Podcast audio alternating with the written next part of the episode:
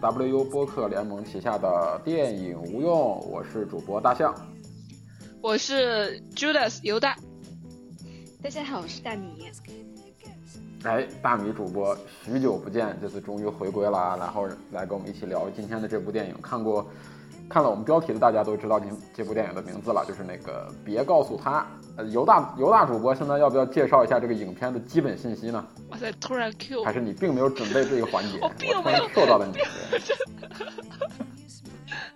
呃，我 好，非常尴尬，但是我们一样要聊。我大概说一下吧。现在赶紧打开豆瓣。就最大的八卦就是这个导演叫做王子异，是一个哦对哦对，要八卦的话就是他。你是说她男朋友是谁吗？是这个？她的男朋友，对，这个话应该你来说，因为我我我一个大老爷们儿聊这种八卦，总感觉不太好。她男朋友就是最近也是好莱坞炙手可热的黑人导演，导演过《月光男孩》的那个导演，但叫啥？嗯。叫啥不重要，不重要，听友也不知道。导演叫王子异，他是一个美籍华人。然后他呢是，他他是出生在北京，然后六岁的时候跟父母移居美国，也就是说他的就是童年生活就是跟这个影片中的这个大致的这个成长线是差不多的。然后主演呢，Billy，就是也是最近几年 好莱坞炙手可热的。华裔女呃亚裔女演员奥卡菲娜，中文名叫好二二十一世纪刘玉玲嘛，她中文名叫叫林家珍，对林家珍，然后还有几个还有几个这个呃国家一级演员国宝级的演员饰演奶奶的赵淑珍，赵老师，然后还有还有还有几位就是你会看到就是经常会在这种。呃，这种就是美国啊那种剧里边，会会演一些韩国人啊，或者是这样人的有有几个熟脸，对吧？就是他爸爸马。呃，主要是那个女主，对对对，女主角的父亲之前演过那个降临，演过摩天营救，就是那种你演过硅谷，对所有的那个呃好莱坞的这种片子里边，反正饰演亚裔面孔的，就他是一个代表。的一个脸型，然后还有还有其他的几位饰演妈妈的林小杰，这个我不太熟。然后她林小杰好像就是年轻的时候也是大陆非常有名的女演员，就对影响力也很大。后来对对对对对，后来就出出国了。哦，是不是演过一些电视剧什么的？对，电视剧、电影都演过。林小杰，对，你打开他的那个。你打开他的个人豆瓣，然后看的那个照片，都是各种那种八十年代什么电影画刊，然后挂历挂历泳衣女女那种女郎那种那种 style 的，你就可想而知这个这个演员有多么 old school。我看，嗯，好，不要说哦，这里还有一个很重要的信息，就是演他那个小姨奶，就是他奶奶的亲妹妹，她在里面叫小小小老姨，演他小老姨的，呃，卢红，这是导演的真的小老姨。就是，他叫小姨奶，在电影里面，对，就是也是小姨奶，对，也是小姨奶，对，就是他亲戚啊，这个其他的就是大概介绍这到这哦，编剧也是王子异，然后，呃，对，大概就是这样，嗯，根据他王子异就是这。嗯，你先你说你说，你们能去我我对他那个他是怎么勾搭上那个导演的？啊！哦哦哦，是这样的，呃，这个电影的这个发行跟那个月光男孩他们都是同一家发行公司，呃，有可能是因为这个对 A 二四，然后有可能是跟因为因为这个就是伙同到一起去。哎，我我看好像说那个他们现在。就是赵淑珍有可能会那个进，那个那个那个那个候选那个最佳女配角，奥斯卡最佳女配角，嗯，很有可能。好像最近正在正在正在造势，看能不能入选。是因为就是奖，我都觉得，呃，不不不至于吧？好吧，因为他已经拿了几个，他拿了几个前上奖，好像。啊，那就是制片公司在造势嘛，因为好像 A 二十四今年好像也没有其他能拿得出手的这个呃有一定话题性的这个颁奖季作品。因为别告诉他，其实就是在从最早曝光那个第一版预告片的时候，呃，Twitter 跟那个别外网不太清楚啊，就新浪微博就炸了，就是所有人就把这个片子就吹到了一个就是年度最佳那个那个那个那个那个那个那个境地吧，有点颇有点前几年那个。摘金奇奇缘的那个感觉，就是什么亚洲之光呀，如何如何。然后它所传达出那种质感又是非常中国、非常本土的，所以说这个片子在国内我觉得是有一定的那个、那个、这个、这个影响力的。嗯，是吗？它在国内可惜的是上映吗？今年应该不行，不可能了我我个人感觉它的这个它的这个撤档或者改档，就是为了。他想可能这片可能引进的引进片方要想到再等一等，对对，呃拿不拿奖不敢说吧，起码让这帮人在奥斯卡的颁奖典礼上露个脸，因为其实这个这个阵容在国内没有任何的票房号召力，对吧？对，那倒是。你说那种的所谓影迷圈子里面的口口碑，你换不成真金白银啊！对于制片公司，对于引进片方来说的话。我觉得他们，我觉得这样的这个时候的撤档是比较明智的吧？可能因为有这个苗头啊，那不妨再等一等。如果嘛，万一能奥斯卡颁奖典礼上给两个镜头，起码能上面能能能能画一个，能写一个什么入围最佳女配角这种之类的，也算是一个噱头。应该能入围，就按照目前他们拿奖的这个趋势。嗯，对，然后又这两年就一直国内的。普通观众可能对奥斯卡的这个公信力还是还是很信服的，很可很可能还能稍微卖点卖点卖点票房吧。我我大概其实这么这么这么感觉。你知道这个片子宣传都已经到啥程度了吗？前两天看那个王子异她男朋友就是《月光男孩》那个导演的 Twitter 的头像已都已经换成了赵淑珍，我都惊了，我只能说 真爱惊了，就是。哇，好想要这样的男朋友啊！对呀，就是感觉是绑在一根手上的蚂蚱。因为对，然后那段正好那段时间，呃，因为我那个频繁的出差去香港嘛，然后在香港那个电影院就看到那个有一个电影，可能那个这个片子拍的很烂了，当然叫《天堂山》，是一个是一个美国一个新的一个，哎，不是美国，是欧洲一个国家的一一个新的一个女导演。拍的一部处女作，然后里边也有奥卡菲娜，然后那段时间正好是别告诉他在国内的那个就是那个口碑最火的时候，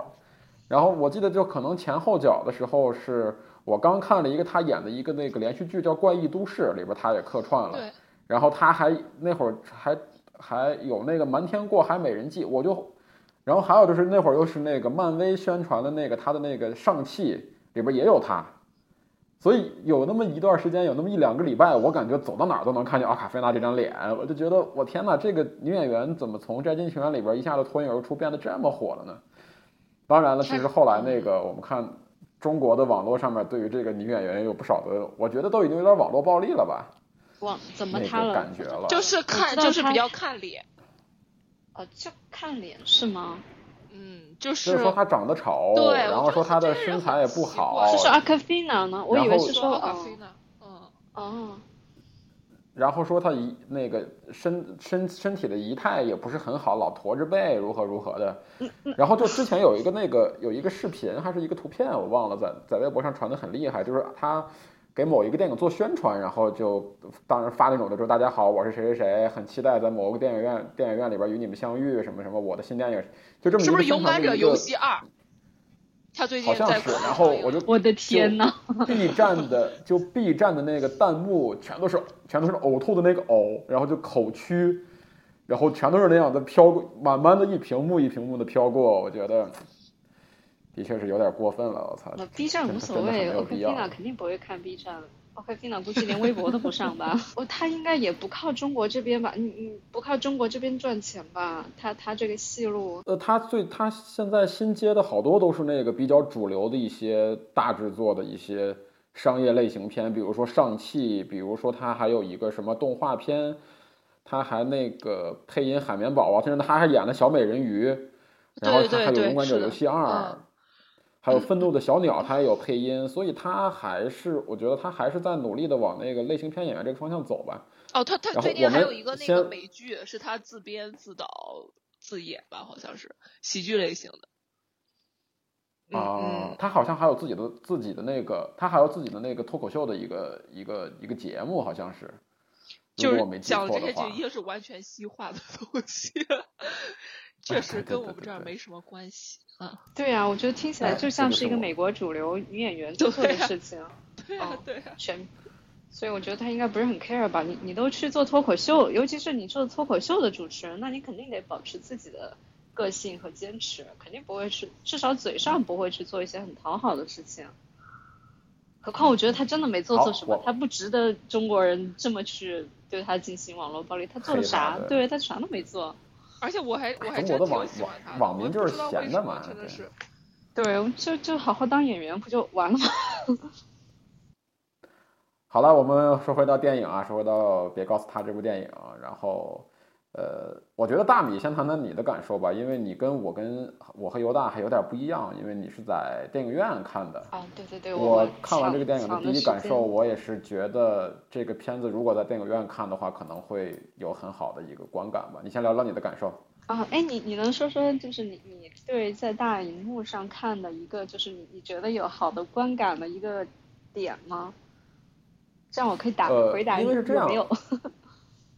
啊，有有有有的有的，就是因为这个片子里边，我感觉它某一些那个摄影的那个角度，包括好几个镜头，其实特别的那个有那种美美国独立电影那种质感，就它不是那么中国的，也不是那么就是它它对于中国的那个它拍摄中国的元素，但它拍它但它那个拍法完全不是我们中国导演里边所常见那种拍法。比如说，就我印象最深刻的就是，让我忽然眼前一亮的一场戏，就是他们那个奥卡菲娜第一次回到了东北。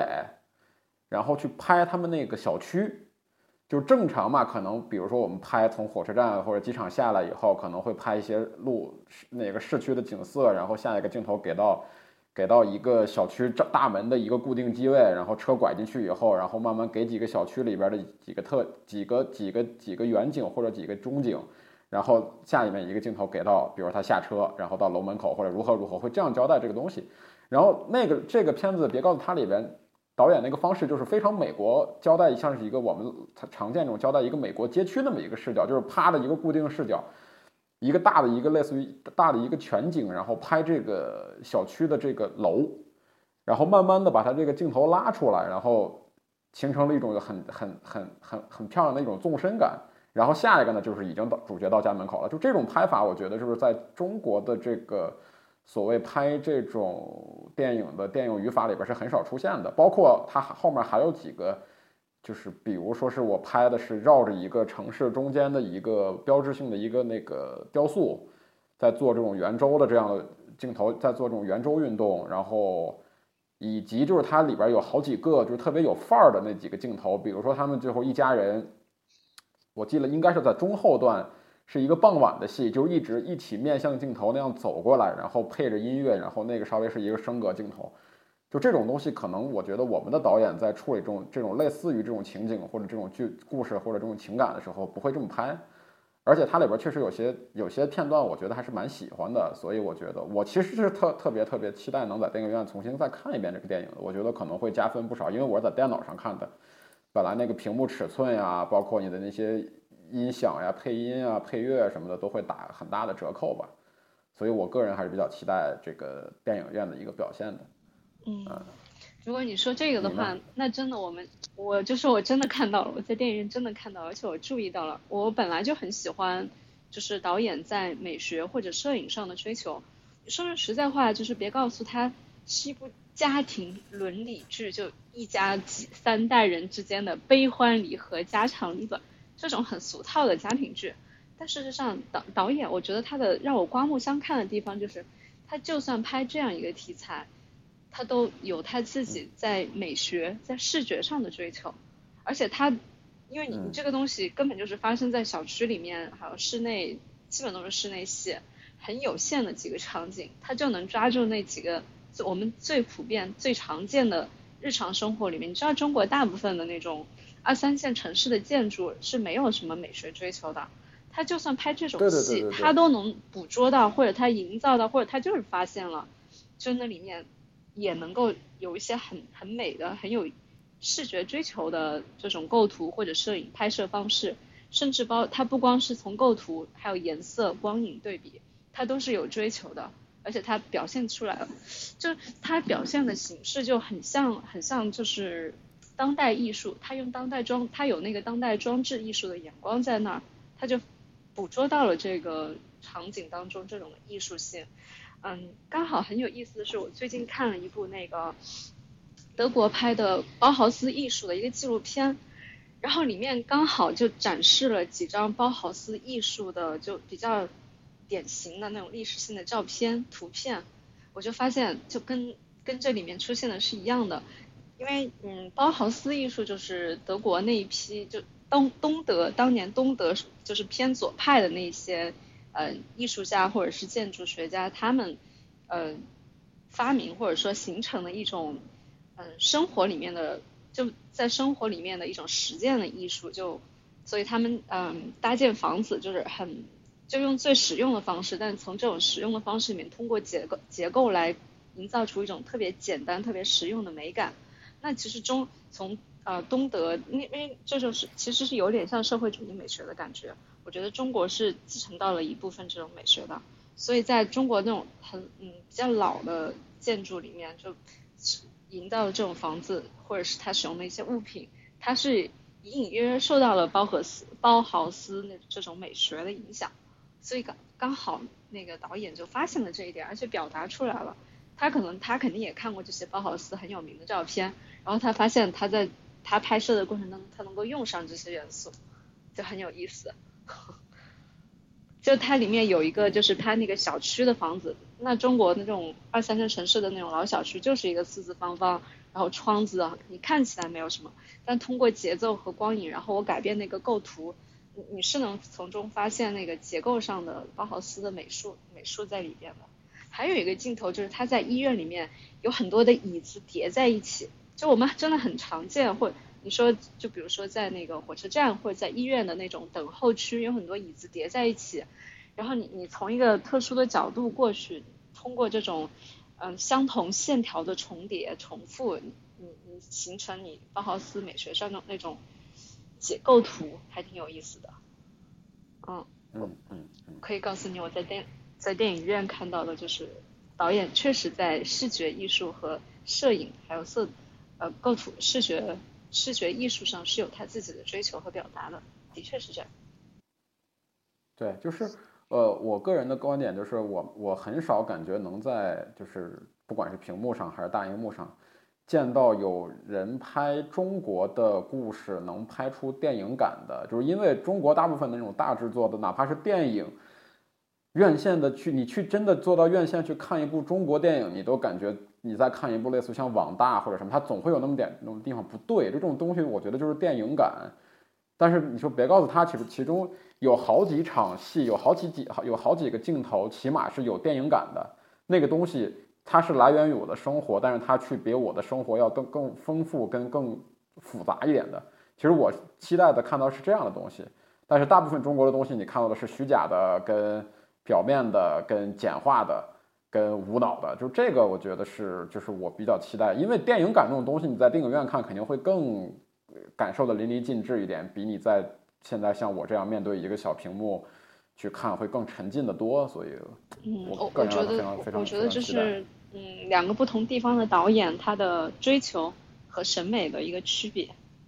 就我我感觉，对，我觉得国内的导演他拍那个家庭剧的时候，他的思维。感觉像更模式化，就说啊，大家哎期待中的，他把家庭片当成一种类型片在拍，就是往俗了整，往土了整，往所谓接地气这个方向去整。但事实上，这种也是套路型的、模式化的，反而失去了真实。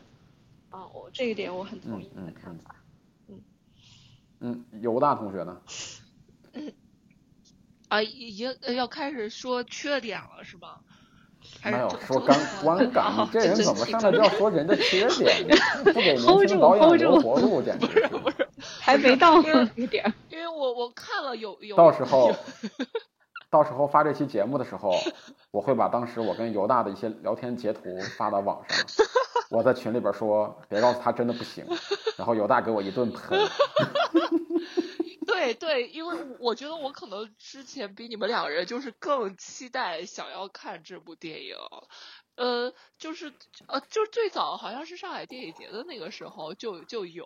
然后那个时候，嗯，自己由于一些行程上的原因嘛，反正再加上各方面的，反正就跟这个片子失之交臂了。然后再加上后来他又有那个有上映的那个消息，然后就一直等啊等等，等到十二月份又突然间说要撤档，然后这中间的这个他这这一段这个这个过程就让我觉得，哎呦，就更想看了。就有那种感觉，所以就是期望值也比较高。因为我之前看了一些相关的呃介绍之类的，我是觉得这个这个故事的切入点特别好。我觉得这个故事，我当时就觉得这个故事能把它拍的特别特别出彩，而且特别有意思。就是他虽然想表达的是呃很简单东西方的一个文化冲突，但是他的这个这个切入点，我感觉是是嗯，就是你会觉得这个很平常，但是这个这个切入点他想表达的东西又会觉得很微妙。所以我是我是觉得呃对我，然后我就对这方面就特别认可。然后看完了之后。就是呃，总体来讲，就个人觉得还是就是没有达到我心里的那种那种预期。我可能更希望他会，呃，他会他会表达的更呃更更有意思一点，或者是更深刻一点。他可以能让我做出那种笑中带泪，就是又哭又笑，能能把我这样带进去。但是情但是情感上的话，我我我没有没有没有这种这种。能让我体验到这种复杂的世间人情味的感觉，所以第一第一观感还是呃有有点失望的。啊，事实上我我达到了那个笑中带泪的那个状态，所以我我就可能我的我其实我对对这个电影也很期待。就你刚刚描绘的，就是你对这个电影的期望，我觉得很奇怪。我看的时候真的达真的获得了你说的所有这些东西。啊，就是我我会我哭了，但是我我没有笑。啊，我觉得这个电影就是，对，还算是挺乐观的。不管是就虽然这个家庭就是遭遇了这些变故，但它总体上给你的感觉就是，包括就是奶奶是这个所所有情感的基调，就给你一种传递一种很乐观，然后很搞笑的一一一种一种态度。我觉得他有幽默在里面。可能我笑点比较低吧。嗯，我们就先说优点，主要由大米来聊优点，我来做补充。我也有优点，好吧？啊，你也有优点，太好了。刘大优点简直太多了，人美心善身甜，哪哪都是优点。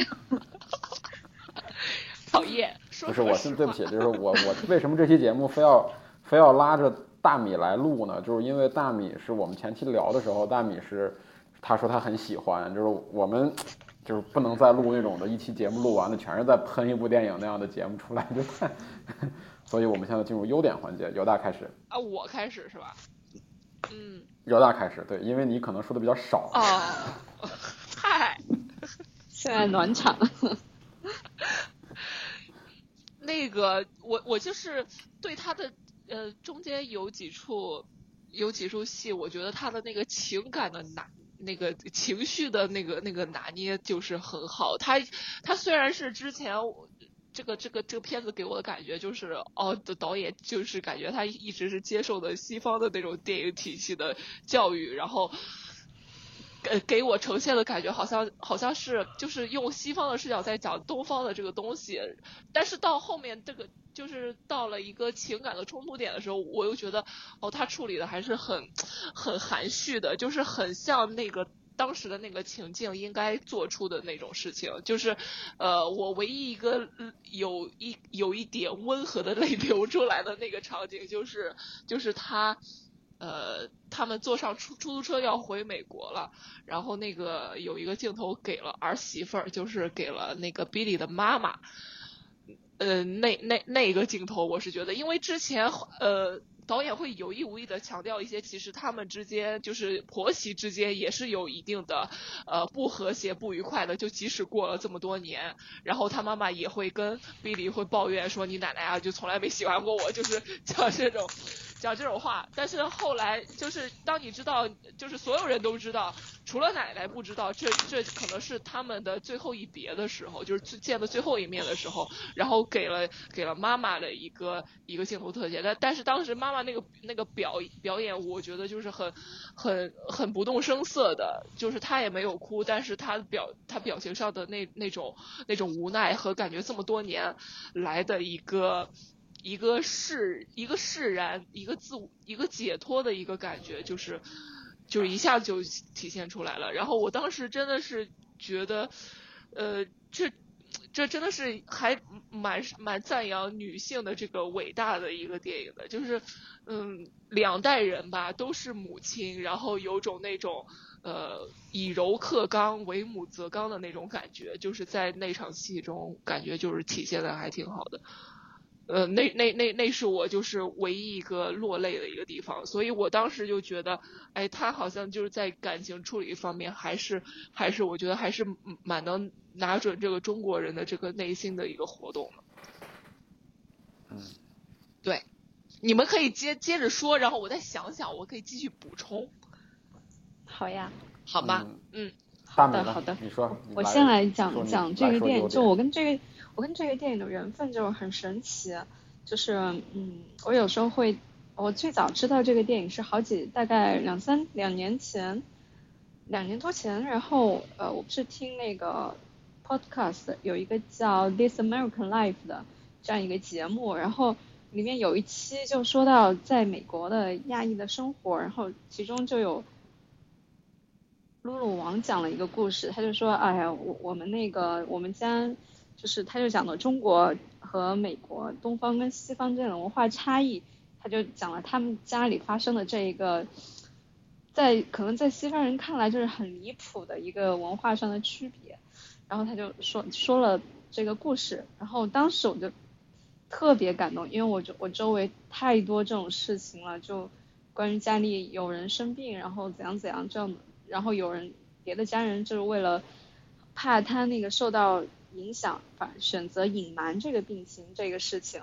真的太普遍了。当时我周围就就有朋友家里人是这样子的，然后大家的意见不一样，但你也没办法，你只能眼睁睁的看着最不好的事情发生。所以我我当时特别有同感，然后我也想到就这个故事就太感人了，然后也很曲折，也很有代表性。我我而且对于西方人来说，可能这种事情是闻所未闻的，特有一种新奇性。所以我想，我当时就想，可能这个会是一个很好的故事。结果真的就很多人就是通过这个《This American Life》，就是他在他是 NPR 里比较嗯收听量比较有影响力的一个节目，所以很多人都都知道了这个故事。通过这个 Podcast，然后就很多人就打电话去找那个或者写邮件找那个路网，就说哎，我们能不能把你这个故事买下来？我们想买下这个版权来拍电影。好，露露王就是他，他是一个电影学，就是他是一个电影学院毕业的人，然后就已经很久没有没有拍，就并没有没有机会拍自己的作品，然后他就提出了一个条，他说，嗯，我买给你可以，但是这故事要我自己来写，然后我也要当导演，我来拍，然后他就就这样子找到了一个合适的合作方，通过自己的这个故事，然后后来他就开始拍这个电影了，拍完了之后，这个电影还没有上映。他又来到，再一次来到这个《This American Life》的这个 Podcast，就继续跟大家分享后来的事。他说：“朋友们，我的这个故事真的拍成电影了。”然后就说：“希望到时候上映了，你们就去电影院一起跟我分享这个事情，你们会看到整个故事。”然后我当时就特别期待，因为已经过了一年了，就真的没有想到他真的能有机会拍成一个电影，而且这是一个中国人的故事，我就还蛮期待他会拍成什么样。结果过了很久很久很久。就听到了，隔了隔大概一年多，就听到他在国内上映的消息，所以这个电影对我来说就像是一个从没有见过面的熟悉的老朋友一样，就对他多了一种这样的感情和期待。然后，嗯，所以我我就抓住机会，因为这个电影就是，呃，点就是我看的是那个点映，就提前放映，这样才有机会在电影院看到，他就放了一天。我是提前知道这个电影就是要撤档了，所以在点映那天我就赶紧找在我们家附近找个电影院去看了这个电影，而且就是这个电影就是对我来说就是我可以说是甚至超过了我的期待了，因为我因为我如果我只听 podcast 的话，我我不知道露露王是一个怎样子的导演，我我没有想到他会是一个在就算是就像我刚刚说的拍这种家庭伦理片，他也能有视觉和审美追求的这样的导演，让我觉得很惊喜。我觉得他的导演之路还未来还有很长很长。然后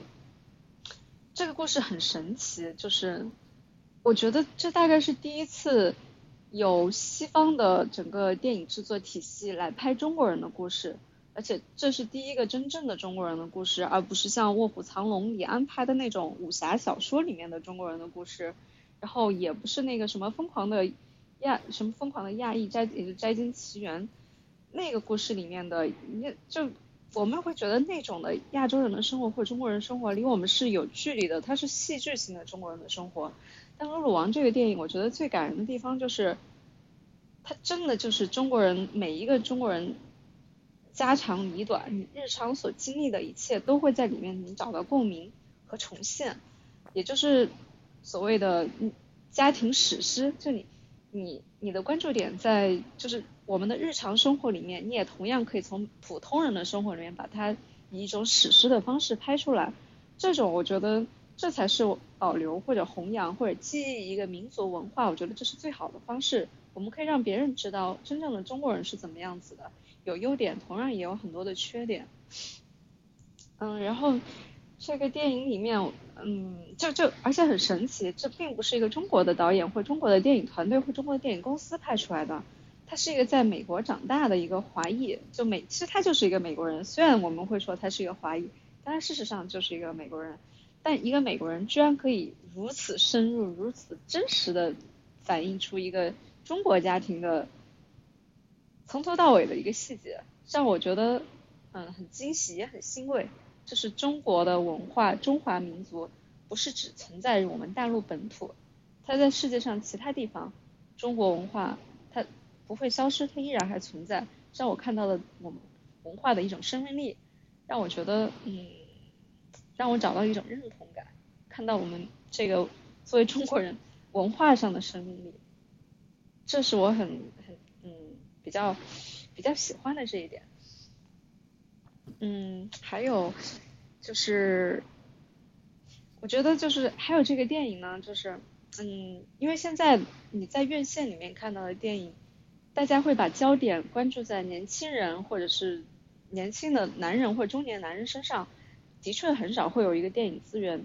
在花很多的力气构建出一个女性的角色，然后甚至她不光是一个年轻的女性，也有中年女性，也有老年女性，各个不同阶层的一个女女性的形象，中国女人的形象在荧幕上，这也是我觉得是以前的电影人很少，嗯，没有成功做出，嗯，就是并很少这样的电影资源会投入到这样的角色塑造上的。这是我觉得它很难得的一个地方。我们需要让别人让大家关注到中国的女性是怎样的一群人，她们也是非常值得被记忆和被被更多的人传播的。这这也是我在我觉得他在文化上是做的，嗯，对我来说很有价值的一件事情。嗯，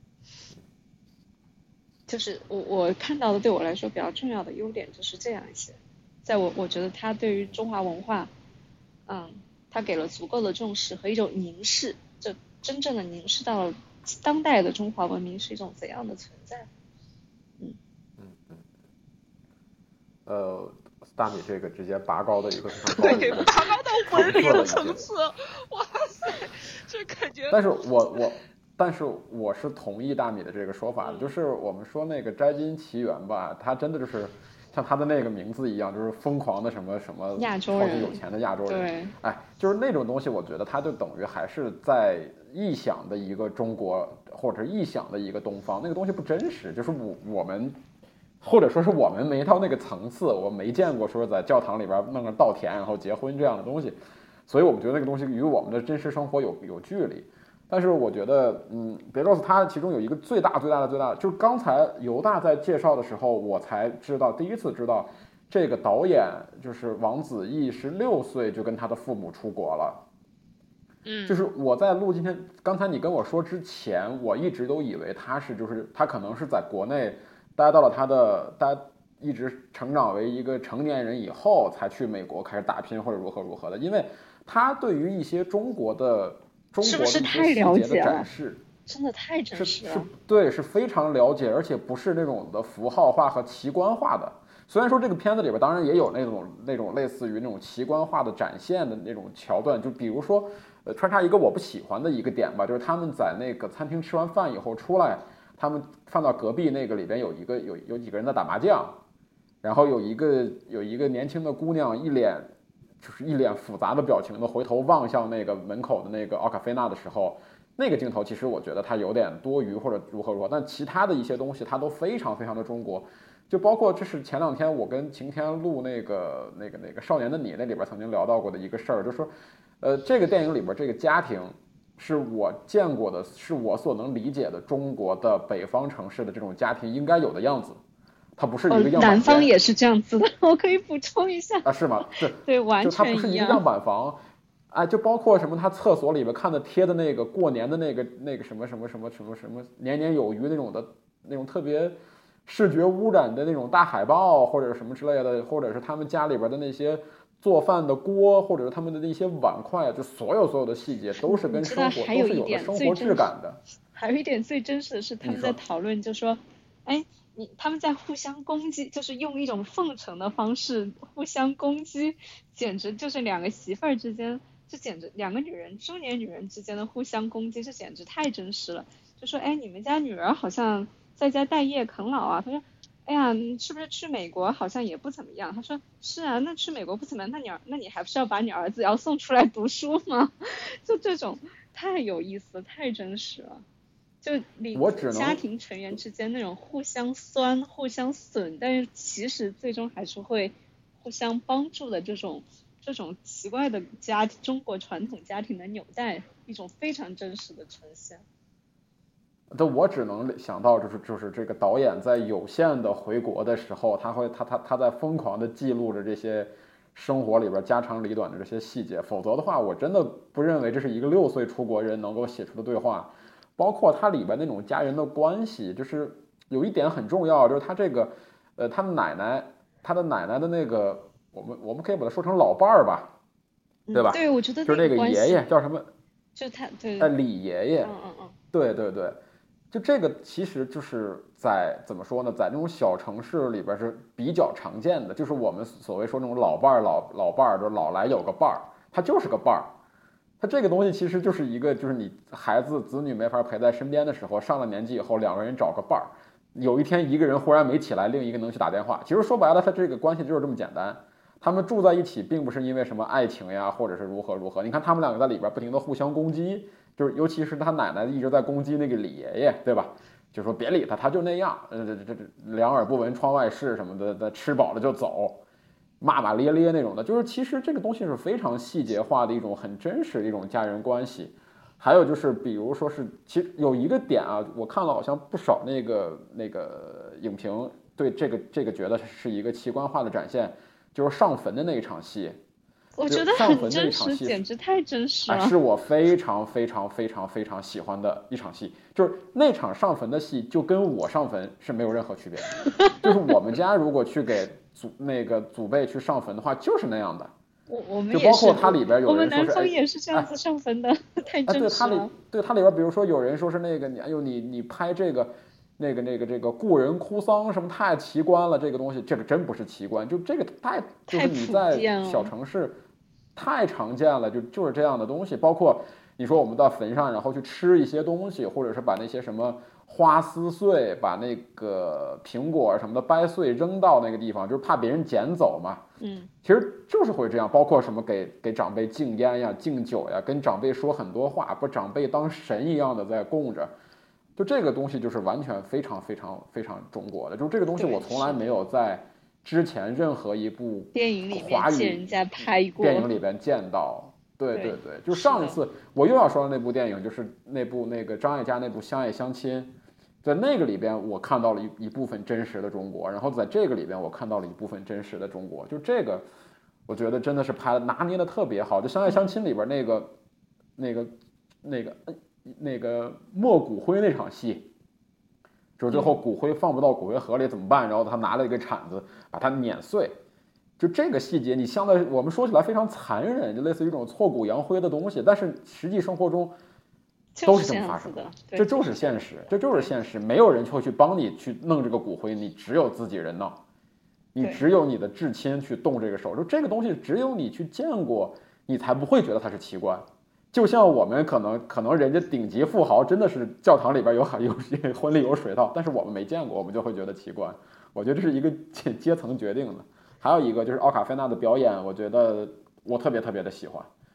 就是他在这个电影中所传达出那种人物的那个状态，我觉得是完全是加分的，就是他很好的撑起了这个人物应该有的状态，包括人们说他仪态，他的姿态不是很好，他老是驼着背，呃，老是弯着腰，或者老是那种吊儿郎当的，怎么说呢？就感觉是跟他这个人物很搭，我觉得这个我是挑不出来任何毛病的吧。还有就是它里边写的有些台词，我觉得写的还是比较好的，呃，当然了，它也有一些是写的比较也写写的比较差的，我们一会儿再说。还有就是那个里边对于这个大家长的这个奶奶的这个描摹，我觉得也是非常好的。这奶奶是一个有前因有后果的一个人，就是她最后，你知道他你你知道他的那些他的坚强或者他的那种的把所有的事都处理的这么好，是因为什么？他在那个婚礼那场戏有他之前的老友，然后也在讲了一些他。奶奶之前的故事，我觉得这个人物是很完整的。呃，我看之前还有人诟病说是，哎，那你怎么你不可能说你一个结婚的时候，你孙子去结婚，然后你奶奶去订什么酒店，跟人去跟人去掰扯这些事儿。但是其实这种东西，有就就是有这种家长，就是有这种家长。就大家长，就是我觉得我就是我的家长就是这样的，就是我的姥爷就是这样的，他就必须所有的事儿。我哪怕就是我我的一个表姐结婚，她可能都会在凌晨五点半就已经到人家家楼下开始开始问能不能做什么准备，要帮一些忙，就很正常。这就是中国这个社会的样子，这起码是我看到中国社会的样子。所以在这些地方我都找到了。对，所以说在这种东西这这些地方上，我找到了很多的共鸣吧。我也是，我就惊呆了，我就说，喜真终于有人拍这些东西了。对对对对对，是的，哎，而且有两个镜头我非常喜欢，就是电影感的那个。说回到电影感那个事儿，呃，就是第一个镜头就是我刚才说那个升格，是发那个发生在哪儿的？发生在他们去医院篡改完他奶奶的病历以后，然后把那个病历拿给奶奶看，他们找了一个他妈的那种复印店，对吧？把良不恶性改成良性什么的，然后把这个东西拿给奶奶看的时候，奶奶没看出来，说你看，我说就我说没事儿吧。然后下一个镜头是所有他们那些人就拍的特别像那种的，呃，那种美国那种什么偷盗神偷那种电影，就是一个小组织，一个一个组合，然后特别酷，每个人都面表情都特别酷，朝向镜头走，然后后面写的是什么什么医院，我记得是那么一个一个镜头，就那个镜头我非常喜欢。还有一个就是那个那个墓地那场戏的那个那个镜头，就是他全部全都拍所有人的侧脸。嗯但是但是每但是但是但是那个站位我觉得特别考究，就是你看你能够看到每个人的几乎上能看到每个人的状态，他们的表情或者什么的，但是你是通过一个全景式的一个展示，就那个我觉得它确实是非常非常有电影感的，确实是非常有想法，动了心思去拍的这么两个镜头，我个人是非常非常喜欢的。嗯，这就是我觉得就是别告诉他的，在我这儿看来最大的优点吧。然后还有什么想补充的吗？有有有，我其实特别想提到这个电影，就关说回关于电影美学的追求这件事上，嗯，你我真的觉得真的很有意思。露露王这样一个在美国长大的美国小孩儿，他用到了东方的一个诗意在里边，就那个鸟的意象，很有意思。对对对。其实奶奶最早就鸟这个意象在电影里面出现了很多次，就比如说。他们全家在饭桌上玩那个游戏，就互相的一鸟怎样怎样，二鸟怎样怎样，就它其实你鸟已经成了，你可以说就是家庭成员之间的一种绑，一种你看不到的无形的纽带一样，或者是会有其他的一些联系。然后他也一开始就是关于这个，嗯，当他第一次知道这个不好，预感到有不好的消息事情发生的时候，这个鸟就已经出现在他的那个。就是我觉得是出现在他的意念里面的，不一定是真实存在。这个时候鸟可能又代表一种生命力，就它到底是在那里，还是消失了，还是他要走了，就代表着奶奶的一个命运，或者是他的一个生命力，以及最后就是他嗯他在他在国内的时候跟奶奶就是从他跟奶奶就是练习那个气功还是健身的那一套玩意儿什么的。奶奶很认真在教他这个东西，但他把这个，他肯定是不相信这些气功什么的。他一个受美国教育的东西，那他作为跟他愿意跟奶奶一起分享这个过程，所以他就接受了，就是他就是跟着奶奶一块玩，更多的像是在享受这个东西。当他到了美国之后，突然就是，你你感觉他在美国看到那个鸟，跟在中国看到那个鸟，仿佛是一种隔空。仿佛是隔空对应上一种东西，或者说隔空呼应的一个东西在那儿。就鸟在这个时候仿佛又代表着一种，嗯，就是就算你在不同的时空，但鸟可能代表一种精神上的联系。所以就是就他用一种不说的那么轻的诗意或者一个意象或者一个符号在那儿传表达了一种说不清楚，但是用一种很很概念很抽象的方式来做了一个表达。这种表达方式，我觉得是很有东方美学的这种，很有东方美学在里面的，所以我觉得还挺有意思的。嗯，这是它的一个特点。我我不觉得所有的美国导演都会这么处理。那是的，是的，那肯定是的。嗯。呃，犹大有什么要补充的吗？关于优点？没有。我们已经说的这么完整了吗？就是感觉你们说的还挺好的，对我，我我我听进去了，就是我我我跟着你们思绪走了，所以还就没脑子想其他的这个电影其他的那个优点，我这我这样解释干嘛？不干，那就我我还想再我还想再说一下，因为关于这个电影，我就是我想说的真的有点多。嗯，好，大象可以看视情况删减。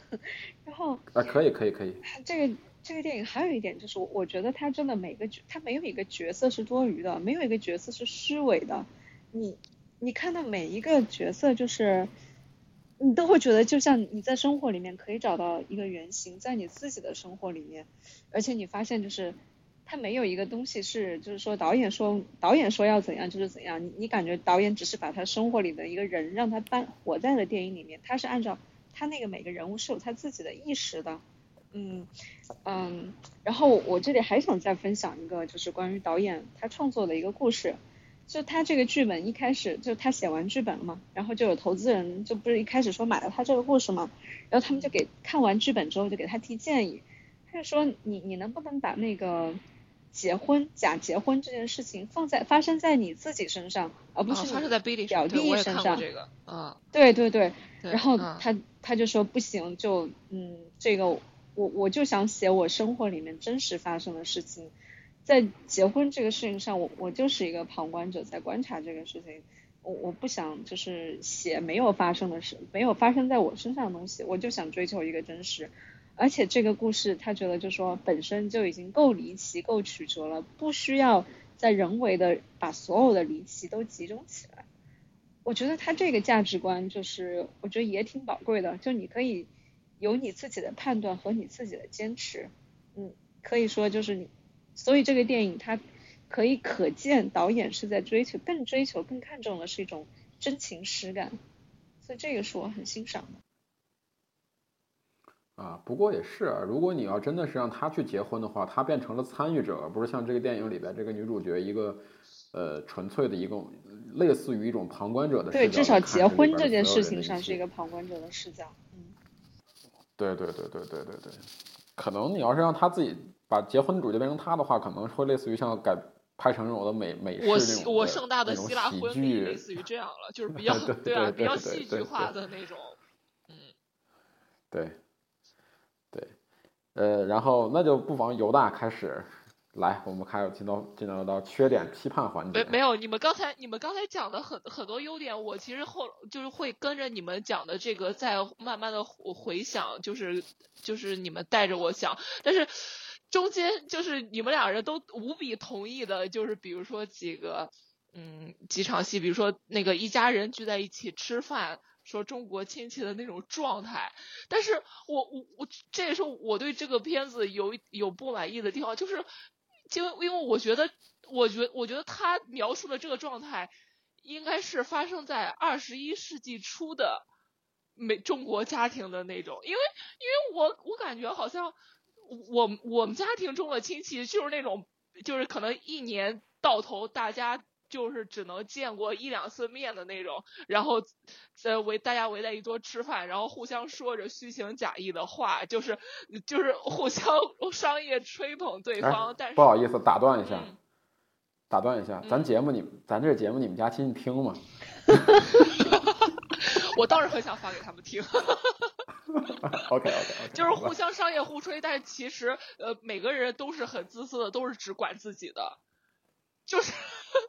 因因为就是我就是我我理解到的就是中国亲戚现在的这种状态，就是跟跟你们跟跟电影中表现的是是完全相反的，你知道吧？就是就是就是之前讲一个很简单例子啊，就我感觉他的中间的一些对话的一些桥段，就是特别像发生在。呃，就之前有一个很火的一个微博营销号叫北美吐槽君，你们知道吗？就是那上面会有很多留学生讲一些关于自己家里亲戚的那种事儿，就有的事儿你你你就是特别戏剧化，然后你会觉得都有点像编的一样，就是类似于这样。我感觉他他那那那上面表现的就是感我感觉像是从北美吐槽君上扒拉下来的段子，就是就是我我我觉得他。他我他对于就是比如说中国亲戚之间在人情世故上的呃怎么怎么处理，我觉得可能还呃停留在停留在一个就是可能是童年的一个阶段，因为因为我们家亲戚真的不是这样的，就真的不是 表面上说着互相酸的话，就表面上说的话大家都很开心，就听着都很乐意，但没有人会往心里去。所以这也是我我最我我刚开始我觉得我觉得最难受的一点，然后呃不对，这也不是最难受的，我最最难受一点就是这个片子发生在长春，大家都知道东北是一个多么。有文化那个那个语言影响力的城市啊，就是为什么所有的亲戚都不讲东北话？哎，我我可以解答你这个问题，因为东北就是长春、黑龙江，还有就是东北特别大，三个省面积很大。就我们其实就是我们印象中的那个东北腔，其实更多的是。就是吉林，对，不一定是长春，就它城市跟城市之间还不太一样。明白，但是辽宁，对对对，辽宁是口音可能会比较多。但是，但是他这里面就是完全就是标准普通话嘛，对吧？你你可以看一下，他那个小姨就是本人，你你看小姨说的话跟其他人是。感觉感觉就有一些咬字什么的，就是觉得挺挺对的，就是。就就我我能听出来，就是他的那种咬字，就是挺挺东北的。就我说不上来，但是但是我能听出来他很多的呃，比如说尾音什么之类的，就是跟正常普通话不不一样。然后就是，我觉得如果要是用小姨那种，就是不太这么标准的普通话，或者是什么长春普通话，类似这样的这样的来表现的话，能能让我。能再多给一颗星，能我感觉能能拉高一个层层次。这个这个这个是他们家人，其实就是他的儿子跟孙子那一辈，这两代人其实是长期生活在一个是在美国，一个是在日本，对，所以我觉得也还好，就是可能会没有那么重。对，就是感就是小对，就我感觉就是我我后来是怎么感怎么知道就是这个故事发生在长春什么的，是从奥卡菲达他们刚下到飞机之后，然后就是给了几个特别漂亮的这个城市啊，还有小区的一些街街街道的一些一些描绘，然后我才感受出来，就感觉这个这个语言的氛围不是很强。就是 就是就是我呃，因为我我觉得我觉得就是东北话就是比较容易感染人嘛，本来本来就比较容易感染人，就是给到的语言氛围不不太强，然后嗯，然后嗯，对我我觉得这这就是两点最最不太不太能忍受或者说不能理解的呃最大的缺点。就是这样哦，对，然后还有还有就是还有就是呃呃，之前你们也提到了，就是他跟那个李爷爷的那个那个关系，就是相当于这个这个表这个大家庭，就是最最上一辈的人，他们那个就是爷爷去世了嘛，爷爷不在了，就是最上一辈人的父权形象已经不在了，然后然后对于中层父权形象的刻画，我觉得。我我感觉好像是导演是不是刻意弱化这个这个形象？就是马太那个角色，我感觉，我感觉哇塞，他怎么就是感觉这个这个父亲怎么在无论是在大家中还是在小家庭中，都感觉不是一个那种那种特别严严厉的或者是怎样的一个父亲的形象，感感觉他的那部分的表现就是特别特别弱，就是。就是感觉好像导演既想要描绘他其实回到这个大家庭中，他既是儿子也是一个父亲，但是我感觉两两方面好像都没做好，就是整个这个家庭体系里边的父权形象就是就是感觉是没有的，就感觉对感觉是没有对立的。可以给你提供一个数据，就是嗯，东北有全国好像是唯二还是唯一的一家。就是专门针对男性的家暴庇护所，所以你就知道，在东北可能就有一些地方，就是不是所有的地方，就父亲或者是男人在家庭里面是处于绝对权威的地位的。嗯，但是呃，但是如果用你刚才给我的那个解释来讲的话，就是他们两个儿子也是常年生活在国外的嘛。对吧？然后，然后，但是，但是，但是，你你不能再用就是东北，如果他们一直生活在东北的话，我觉得可以解释得通。但是生活生活在国国外的话，是不是，嗯，就是会，就是跟这个跟这个地缘关系是不是就不一定是那么强了？也可能，也可能他们其实他们娶的都是东北女人嘛，根 对啊，根上根上都是东北女人，东北女人就是比较比较比较强悍，然后又能干，又又又。又又又那个的，就是我就是我感觉，如果如果做出一些父权形象的这种对比的话，会会让你觉得奶奶包括儿媳妇这个就是层面的，就是母亲呃形象会会会觉得更好。我觉得如果有有一些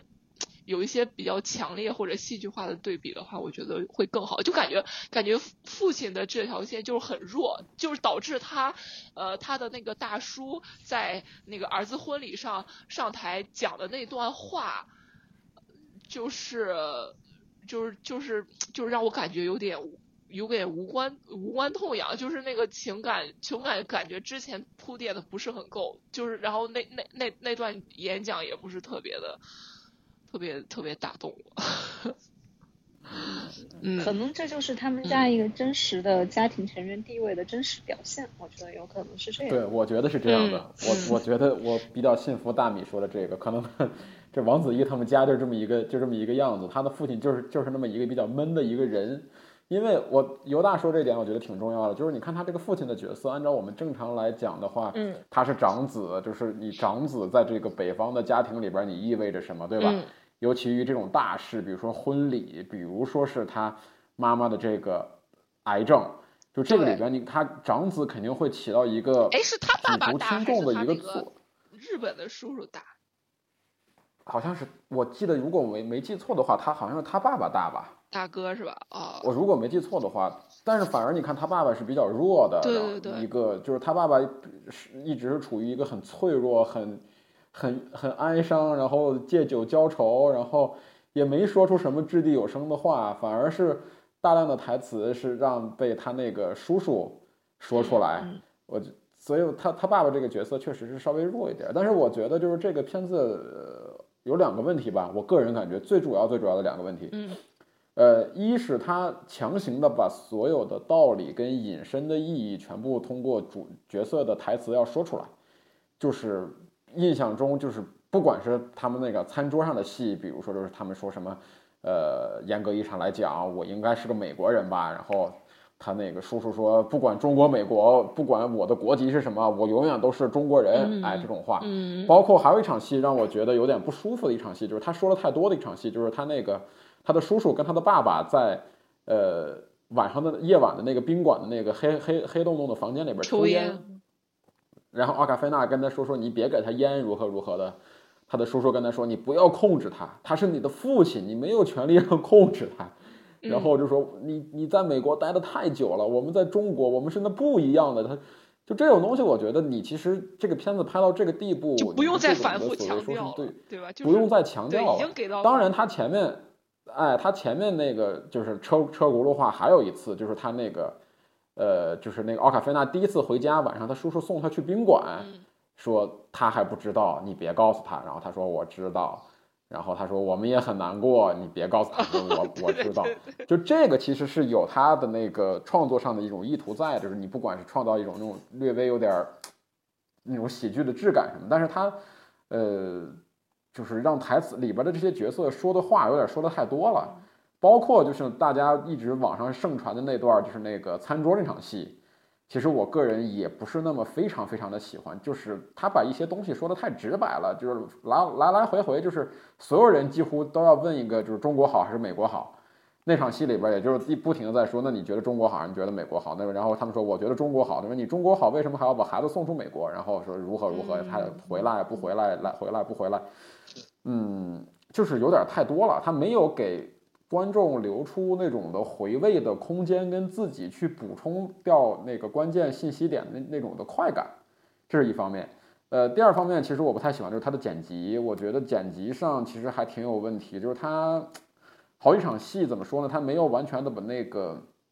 嗯，感觉能够延续下去吧。就最主要最主要的，举一个例子，就我特别觉得不舒服，我反复看了两遍，依旧觉得还还有点不舒服，就是它那个。呃，他们在家里边吃完晚饭以后谈了一个什么话题，然后女主角开始，因为她很烦躁，她开始坐在那里开始弹钢琴。她开始弹钢琴那场戏，那场戏其实我觉得她那场戏其实那截止到她弹钢琴这段出来的非常非常的好，就是跟她说就是你别喝酒，说是你不不是一开始说是你把我的茅台拿过来如何如何的，那一段其实你就是能够感觉到这个不管是那个焦点。摄影机焦点的女主角，还是说是虚焦位置的妈妈、奶奶、爸爸、叔叔，包括坐到最远处的他的那个什么浩浩，还有他的女朋友，大家都能感觉到那种尴尬，然后紧张，然后以及那种不舒服的氛围。但是他就是在那个钢琴刚开始弹没几秒以后，直接把那场戏就切了，切了以后就切到哪儿？就切到他们回到宾馆了。就是其实我觉得那个地方，如果你给一些配角的反应或者什么的，把那场戏做的最再足一点，可能反而可能会是中间比较精彩、比较出、比较能够挑出很多矛盾，以及爆发很多冲突，甚至有一些问题，甚至说是留留够留留够这个到底告不告诉他的悬念，可能是一个关键的一个气口，但是他就很快的就把那个那场戏切掉了。呃，还有就是他后面还其实还有几场戏也是有同样的问题，就是那个剪剪辑，我觉得有点奇怪，就是总是在感觉刚刚要情绪要扑起来的时候，忽然戛然而止，然后让人觉得就有口一口气吧，那个呼也呼不出，咽也咽不下那种感觉，起码给我是这种感觉了。呃，我觉得是一个比较大的一个问题吧。还有一个就是，嗯，浩浩这个角色。我觉得是有问题所在，就是浩浩本来应该身上有一些戏，就是你可以不给他安排那么多，但是我觉得你要给他安排一些戏，因为他背负着一个重要的是，就回来要结这个婚，刚认识没多久就要结这个婚，而他结婚的这个东西就为的就是让一家人回来见奶奶最后一面，结果就是浩浩完全被处理成一个背景板，就他全程就是一个背景板，没有让他有任何一一丝一毫的发挥的。空间跟机会，就这个角色就是在那摆一个苦瓜脸，然后就一脸的不情愿，没有没有了，别的都没有了。我觉得是比较处理的比较简单的吧。呃，还有就是最还有一个比较主要的问题啊，就是女主角，我觉得女主角也是有一个问题，就是她没有可能是这个导演在自己写然后自己拍的时候，他没有顾及到这个女主角，因为女主其实最后这个。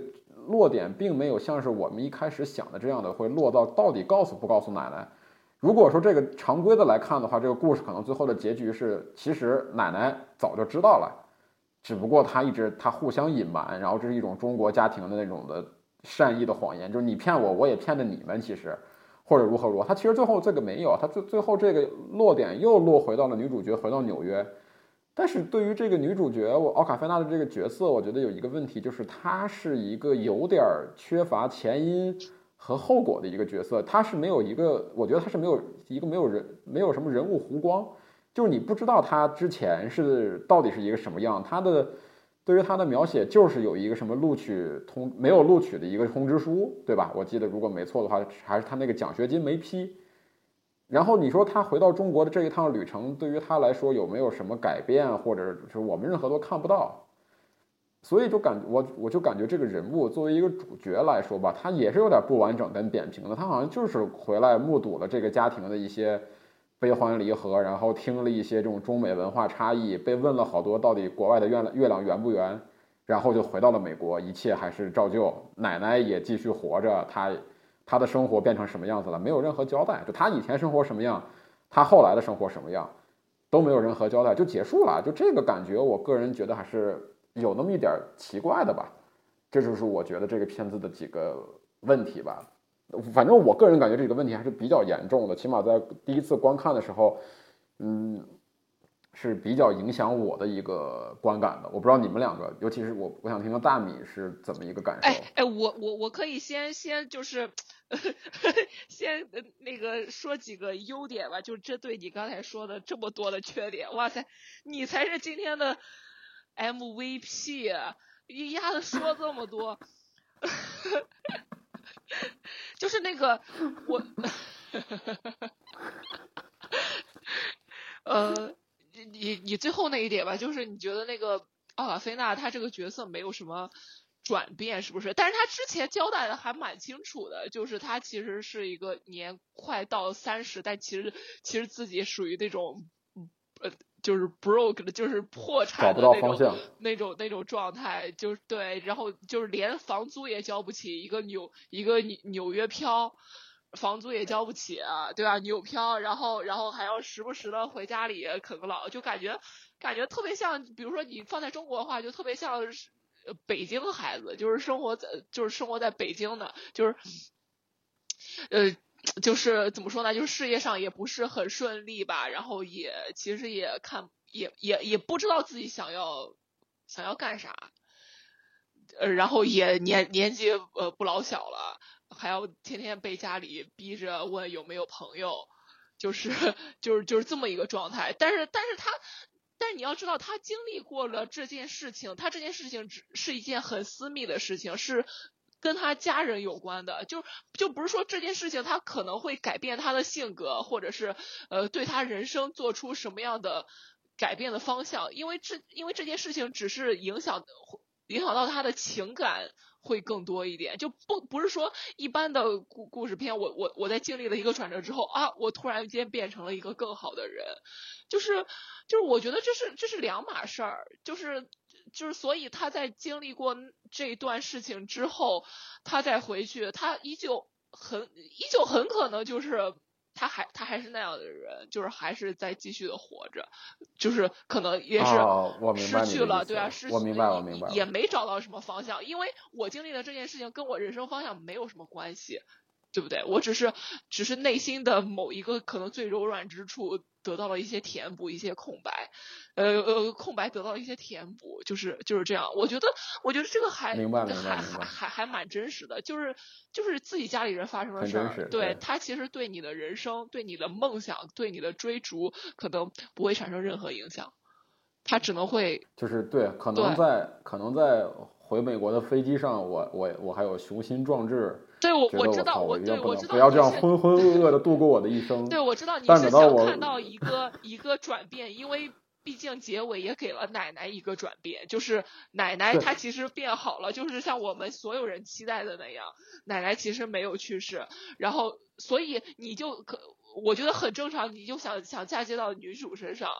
你希望女主也是一个呃，她其实后来又拿到了那个奖学金或者怎么怎么着的？没有没有没有，就是类似类似这个样子的期待。我其实我对于剧情上的转变没有任何期待，但是我觉得她她的情感上，我觉得最后其实应该点出一些，就是她的情感上的一些具体的一些，哪怕是一些细微的变化吧。但是但是其实你刚才说那个也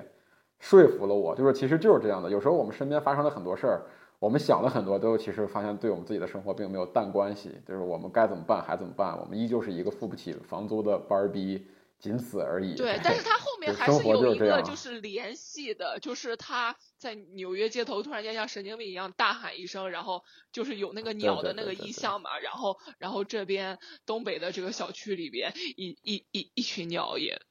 惊弓之鸟就。都飞飞向了天空，就是就是还还还还做出了一些那种联系的，就是就是其实其实就是这种至亲之间的这种心灵上的感应什么的，就是还挺神奇的。就即使你们越过重洋，但是你们可能真的是在嗯同一时间，就是那一瞬间，你们真的是互相想到对方，而且那个时候都想给对方打一个电话，就说哎我我刚刚还要想给你打电话说什么什么事儿来着，然后对方说哎我也是这么想的。我我也我也想跟你打电话说说说说这件事儿来着，就我感觉就是就是至亲有很多有很多这这种瞬间你没法用科学解释，然后他会用那那种鸟的意象来来来来外外化想表表达这种这这一层次的联系吧，我觉得，我觉得对我觉得这个嗯，我觉得这可能不是啥缺点，就是我我我的个人看法。然后，然后还有你说的那个浩浩浩浩那那那一层次，就是感觉，就就首先他他先说了浩浩就是浩浩的可能语言能力没有 比利强，对对对，语 语中文说的不好，不敢说。他可能他可能会会比比利更更更早就就去日本了，就完全完全不懂中文，感觉比利是那种能听得懂所有中文，但是不是说的很好的那种。浩浩就是有的连听都听不懂，就是。我觉得就先设置了一个语言障碍吧，所以他在没有什他没有什么表表现，我觉得可能也挺也挺正常。嗯嗯，来，我我想补充说一下，是不是我是我是卧底，然后一开始本来尤大说我要主喷，然后我说我要伪，我要保持中立，最后变成你们俩合起手来喷我，没有没有没有没有没有意想不到的惊喜，我现在变我变成中立了。来，对对对，我发现了。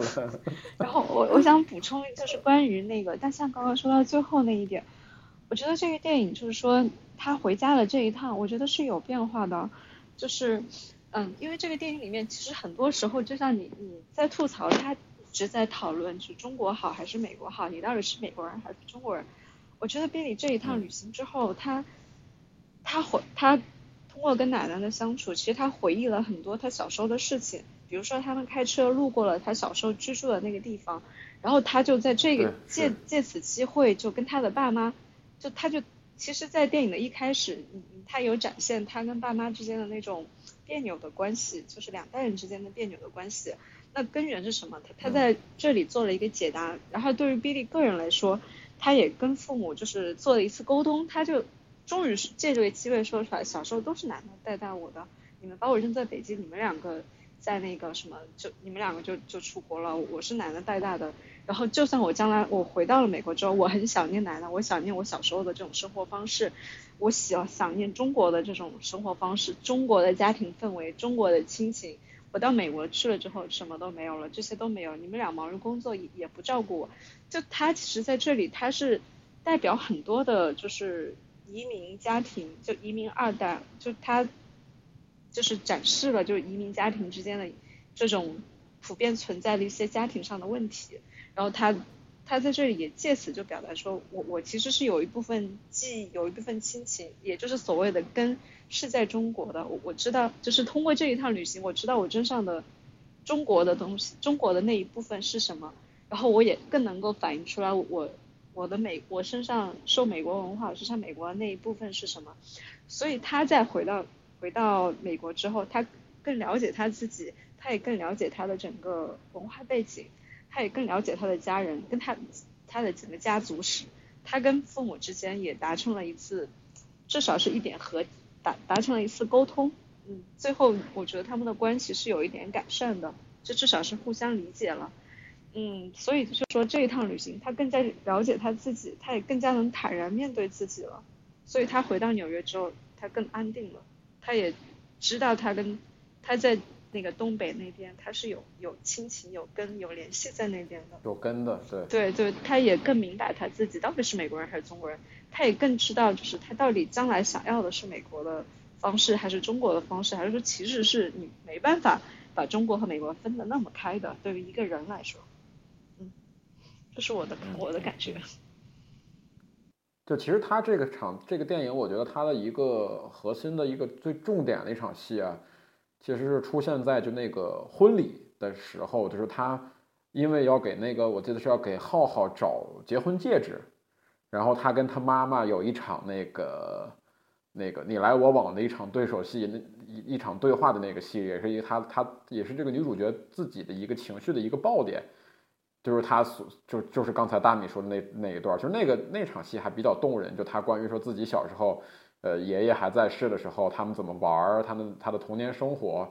就是后来大家都走了，你们都不在了。然后他其实他妈妈最后，他妈妈我觉得也是说是他说是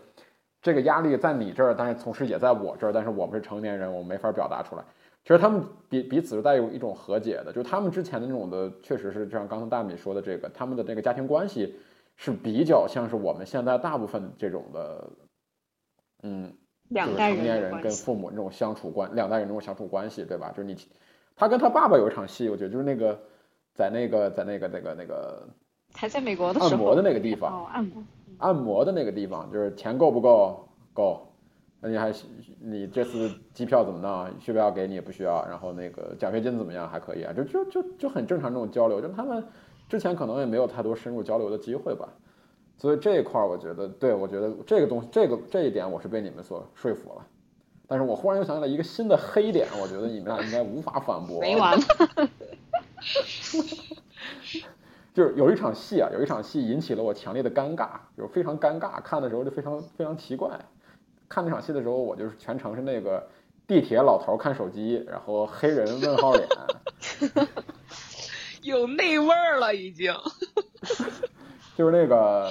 就大家听友一定很奇怪，为什么都是录播客，你就你居然能发图？对，就是，就是他们在那个医院里边，然后忽然来了一个。有点港台腔的一个年轻男大夫，然后开始跟这个女主角那段对话。那个英国留学的男医生。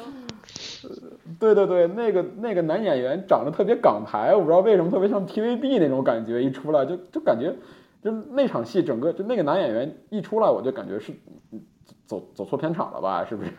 我提供一个可，我提供一个猜想，这个男演员可能是戴资庆组。哎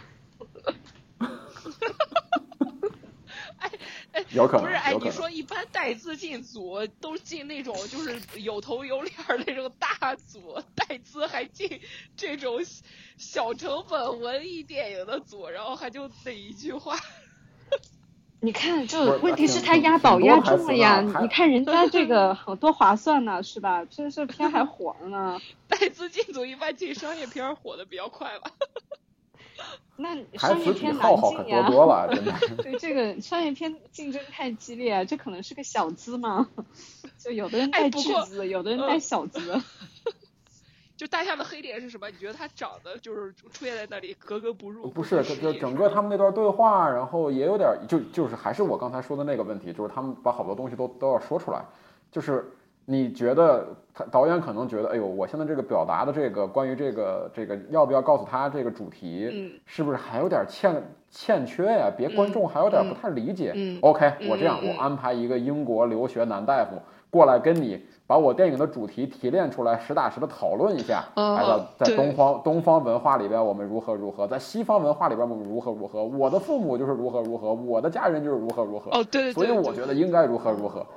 就是有一点像那种的，就是如果小学老师布置一个作业，说请写出这这个电影的中心思想，然后就把这个男医生的所有台词抄一遍，就是一个及格的答案，就给我一种这种感觉。对，我我不是说完全反驳，但是我我有我有几点想法与各位探讨。就首先，请讲。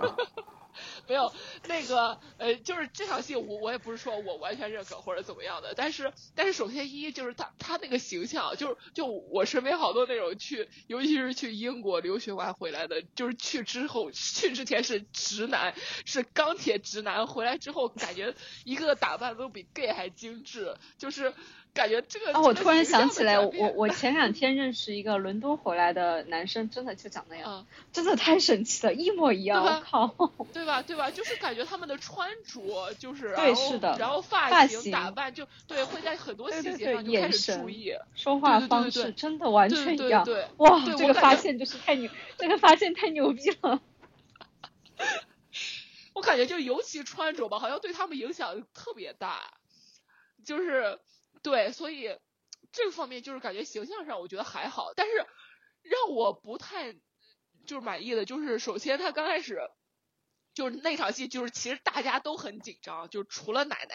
不紧张，因为大家都怕，都都怕奶奶可能已经先跟医生交流过了或者怎么样了，他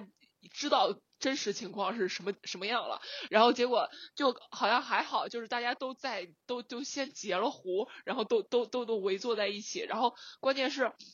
他说他说要不那个喊喊我那个给我检查大夫过来给我讲讲是咋回事儿。然后我是我本来以为他们应该担心的是，他们怕这个大夫直接告诉病人你是得了什么什么病。就是就是好像这个医患医患关系什么之类的这种，好像有有的医生会比较比较比较遵守遵守这方面的一个一个呃一个道德标准吧。我我本来以为这是一个他们担心的一个点，就可能会是一个小小的冲突点。结果好像哎，好像自圆其说，就是感觉好像医生也是在配合他们表演一样。哦，好吧，那那我可能。会给自己找借口，可能是之前那个小老姨，就是先跟那个医生说了，我们大家都没告诉他，请你配合我们的演出。哦，行，那那就接着往下看。然后，然后，然后接下来就是那个奶奶，就是因为她也一直操心 Billy 有没有什么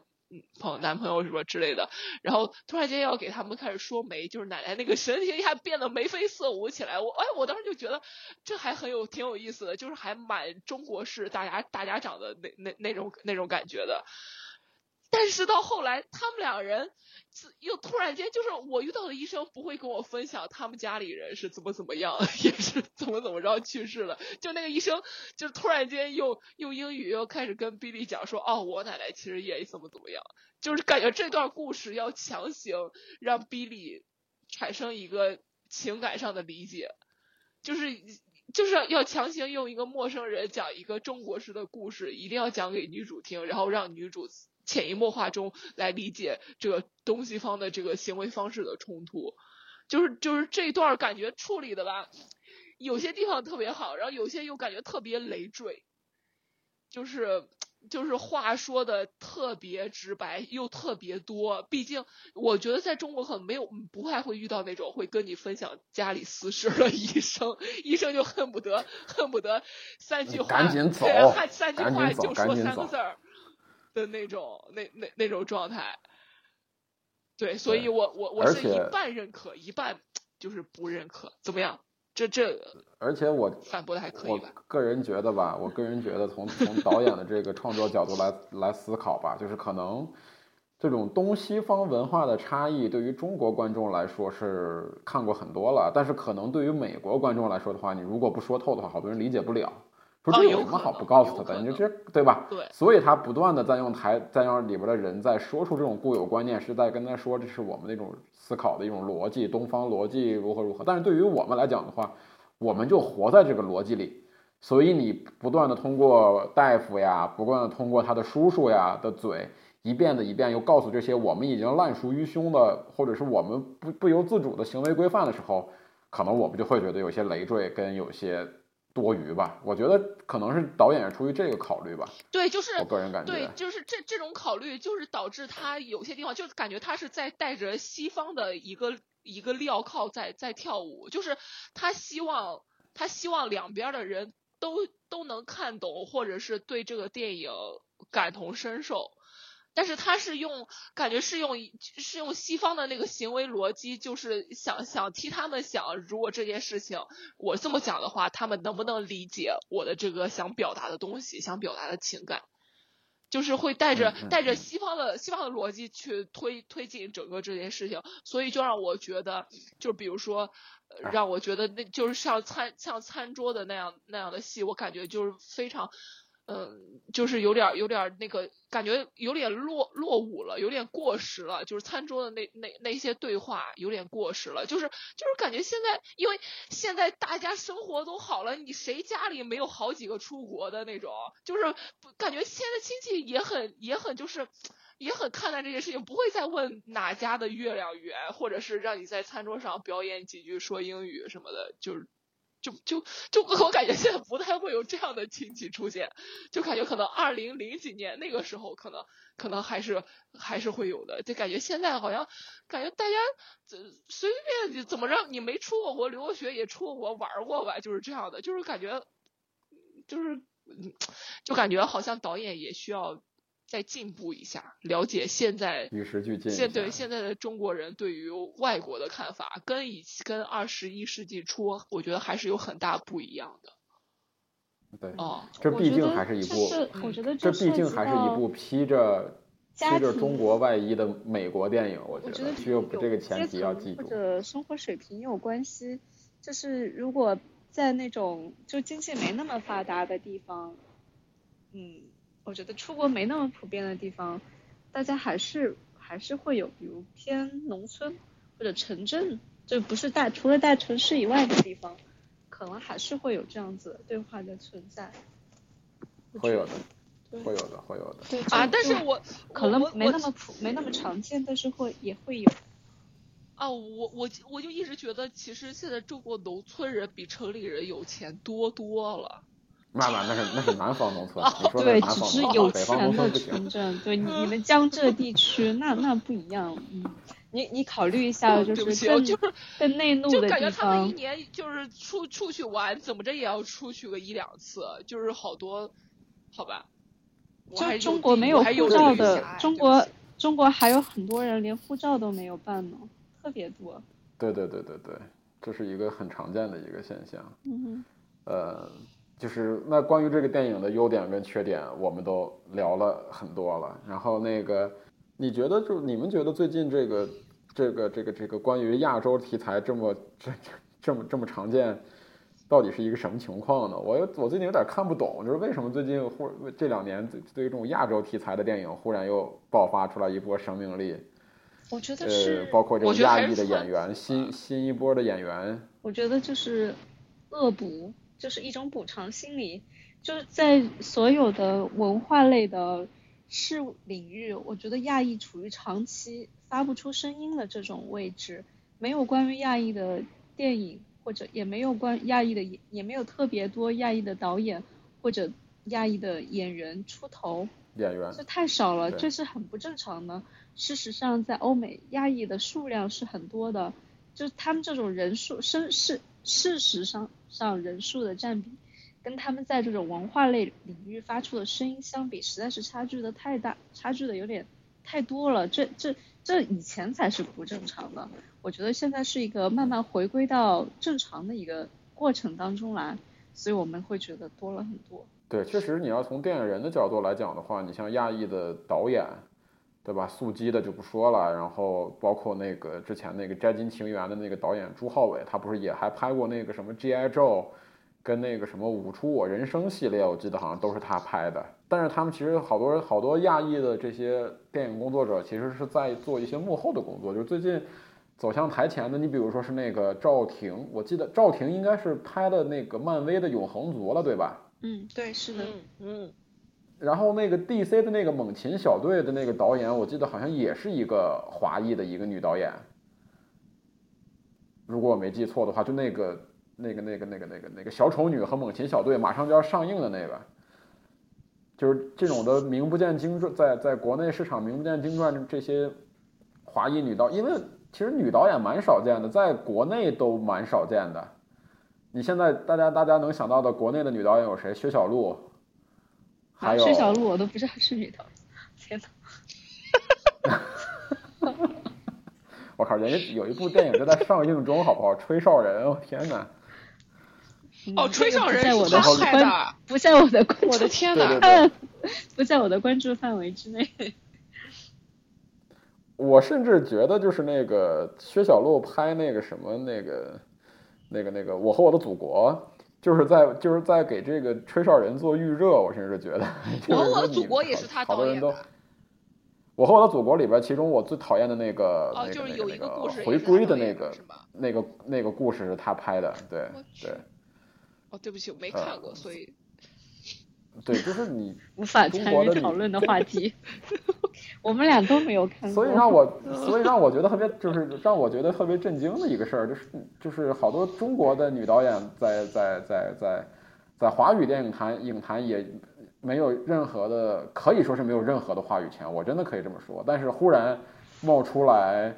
三个华语女导演，在好莱坞忽然能接那么大的卡司，然后拍那么大的 IP，然后。甚至也做也也还有就像是那个，拍出了像《别告诉他》这样的口碑大作，我觉得还很挺，我还我觉得还挺惊异的。好哎，这三个女女女导演好像都是从小在好莱坞长大的吗？还是说是？赵婷应该算吧，赵婷应该算在国内长的，这好像是高中的时候才出去吧？赵婷赵婷国内长大。赵婷是宋丹丹的，是跟宋丹丹有什么亲戚关系是吗？哎，赵婷是就宋丹丹现现任老公的女儿，就是她是她是赵婷的后妈。后妈，嗯，对对对。对，宋丹丹是后妈。哦哦哦哦。但应该关系挺好的。也算是。就是女儿嘛，是女儿。啊，但是我我们说回到这个，就是所谓说这个亚洲的这这些电影里边，就其实这两年。这两年稍微有点多的感，其实也没有那么多了，就是一个那个《摘金奇缘》跟一个《别告诉他》，还有一个还有什么？赵婷的，赵婷拍的是个西部片。但是那个不是说是关于中国东方的故事吧？对吧？好像不是吧？我记得拍的是就是牛仔西部牛，就是关于牛仔的一个电影。然后我们可能再往再往回倒，关于对对对，对我在说骑士。牛仔，说了半天，我在想，就因为赵赵婷，我只看过《骑士》，啊，对，就是他那个一下子让他名声大噪。这对这个电影跟中国没有任何关系。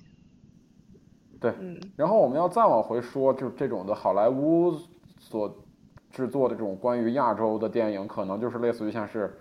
那个什么《喜福会》。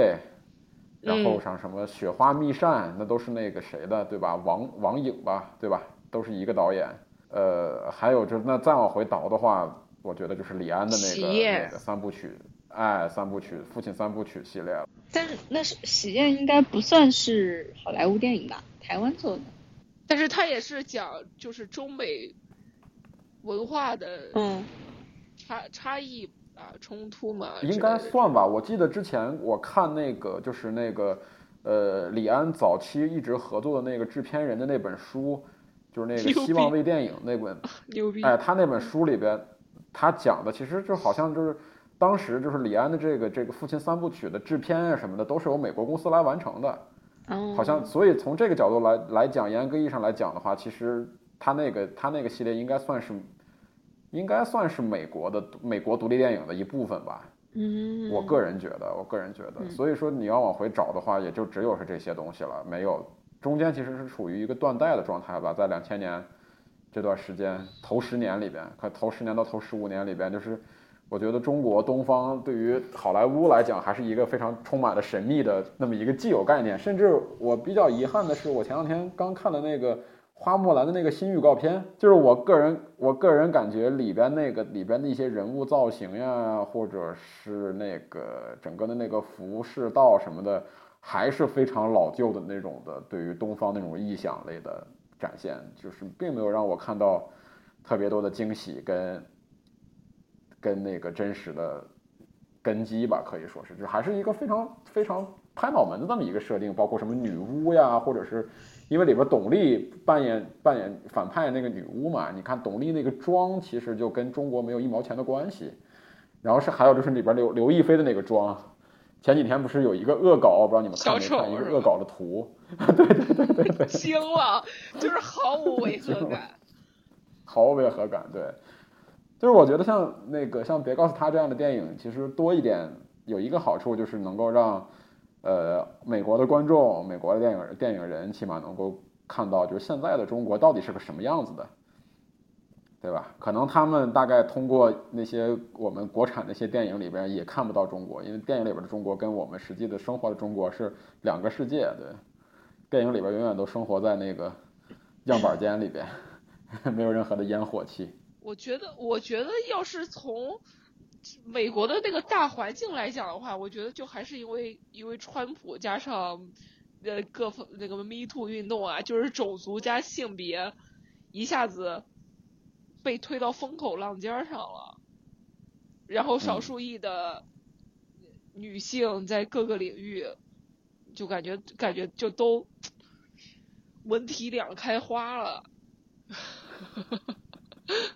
我我觉得有点这么个意思，就是总总归你要推点典型出来吧，对吧？不过那个奥卡菲娜以前他也没有不出名啊，他就这两年从开始，以前他他讲说唱的时候也也没没什么人知道他，他名气也也也不小，他就就这两年开始演那个瞒天过海啊，然后什么战星起源啊，从就就。就这两年也也才开始火起来的，然后之前不是在群里有一个有一个有一个比我还会八卦的月入同学，他他他之前说说说奥卡菲娜以前一直是非常活跃的华裔活动家，就是就是之前他在没演这些片子之前，你完全不知道他有多活跃，所以就是我觉得可能是呃就是这两年的一些。美国那边的意识形态的变化吧之类的，就是川普上来以后，少数族裔们觉得我不能光是每天骂，跟你一样在推特上骂街，你是一个没有文化的人，但是我们有文化，我们要用文艺作品来讽刺你，跟辱骂你，对吧？比如说就会诞生了像别告诉他呀，比如说就会诞生了像利刃出鞘呀这样的，就是拍个电影骂川普这样，真的是。太爽了，这个电影就，就就是在预言，就在想美国的预言嘛，还挺有意思的。对对对对对，就是你那个片子就也是这样，就就也是，其实其实就是在骂川普，里边的所有人都在骂川普，嗯，里边的那些反派都都是在影射像类似像川普那样的人，然后最后呃最，然后你这房子就是从赶走我们的家，说你这房子他妈九九十年代从巴基斯坦人手里买过来的，操。就各种各样的这种东西，我觉得特别就可以。就就尤大说这个，我是我觉得是是是是是是是靠谱的。就哪里有压迫，哪里就有反抗。但是文文化人当然用文化人的方式反抗你，不能不能一 跟你一样在推特上跳脚骂街，互相骂傻逼那样的，对吧？嗯，行。在推特上跳脚骂傻逼的也是白人，别的白人，民主党白人。对对。呃，那就是这就是我们这个别告诉他这部电影的这期节目了。然后有关于这个节，有关于这部电影想要跟我们参加讨论的，可以添加我们的微信群，可以加我的个人微信大象的全拼五六二零幺四七四八，然后加群，也可以在荔枝 FM 的呃留言区域跟我们留言，然后讨论。然后网易云音乐最近特别奇怪，已经有三期节目都上传失败，然后它。他只说不符合规定，但是不说哪里不符不符合规定，所以我，呃，最新的从我和我的祖国就上传失败，然后小丑也上传失败，然后呃少年的你也上传失败，所以呃，短时间内可能我们如果解决不了这个问题的话，杀了吗？还是咋回事啊？不知道，他他他老说我说什么有不符合规定的，哦，是不是你你用了一些那个背景音乐，然后网易云没有版权？没有啊，我们的节目你还不知道吗？只有片头曲，片头曲 forever 就那一个，然后片尾曲都换的是我都是从网易云音乐上下载的，所以我也不知道这这个问题真的解决不了，所以短时间内可能我们还是会在荔枝 FM 是作为我们一个稳定的更新的一个一个地方，对。好的。然后借着这个借着这个节目的平台，我要跟犹大主播说一声对不起。为什么？我操！突然早间早间新闻，早间早间新闻真他妈香，真好看。滚！再见。对不起。再见，这位朋友。好，好，那这期节目就到这，大家。退出群聊。退出群聊。好吧。这期节目就到这儿吧，那么大家拜拜，拜拜，拜拜。